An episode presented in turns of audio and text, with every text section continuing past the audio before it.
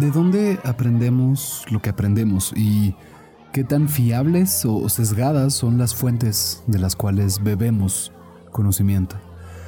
A veces sueno bien pinche elaborado y mamoncito, pero así es como me surgen las ideas.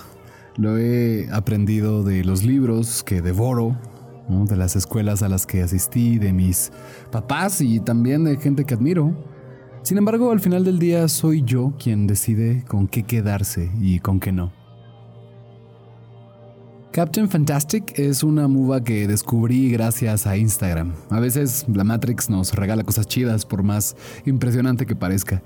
Es la historia de Ben y sus hijas, de nombres raros ya que son personas únicas e irrepetibles, quienes durante el viaje al funeral de la mamá redefinen su posición ante el mundo, en el mundo y ante sí como familia. Todos son educadas en casa por Ben y Leslie. Son sumamente cultos, conscientes y autónomos, es decir, que reflejan su propio criterio del mundo, o al menos del mundo que Ben, su padre, les da acceso. Y ese es uno de los temas que más me gustaron de la peli y que pueden traspolarse o transportarse a la vida. La formación del criterio individual de las niñas. Mira, aún no soy papá ni padre de familia, ¿no? O sea, con base en cómo me han educado, he formado yo una idea de cómo pienso, cómo actúo y cómo me comporto. Y también gracias a esto, soy consciente de lo mucho que ignoro y que también desconozco. De pequeños nos dan Mm, ciertas bases para acceder al mundo real, ¿no? A la normalidad, entre comillas. Y esta muva hizo que volviera a la eterna y tan necesaria pregunta de ¿qué es lo normal? ¿Con qué comparamos las cosas para decir que esto es normal y que aquello no lo es? Alguna vez vi Merlí, una serie buenísima de Netflix, que me dejó justo como esta idea que te quiero compartir. Dice la clásica o típica frase de el fin justifica los medios. Y pregunta Merlí, sí, pero ¿qué justifica al fin? Aquí yo me pregunto qué justifica a las cosas normales. ¿Qué tanto de lo que sé realmente refleja lo que es?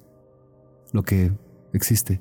¿Y qué tanto de todo lo que no se me dijo ni se me enseñó, que se me mantuvo oculto o reservado por no tener la capacidad de entender, afectó mi habilidad para desarrollarme y por ende para seguir aprendiendo cosas nuevas más adelante? Captain Fantastic me hizo reflexionar sobre qué o quién nos da el derecho como adultos de hablar o no hablar con las niñas e hijas acerca de los temas de la vida. Llámense sexualidad, como sucede en esta película en una escena buenísima, em, filosofía, familia, sociedad o política incluso. O sea, ¿por qué les censuramos las cosas a los niños? Porque en esencia, como dice Ben, interpretado por Vigo Mortensen, les mentimos. Él no le miente a sus hijos. ¿Quién dice que son, o más bien que no son, capaces de entender?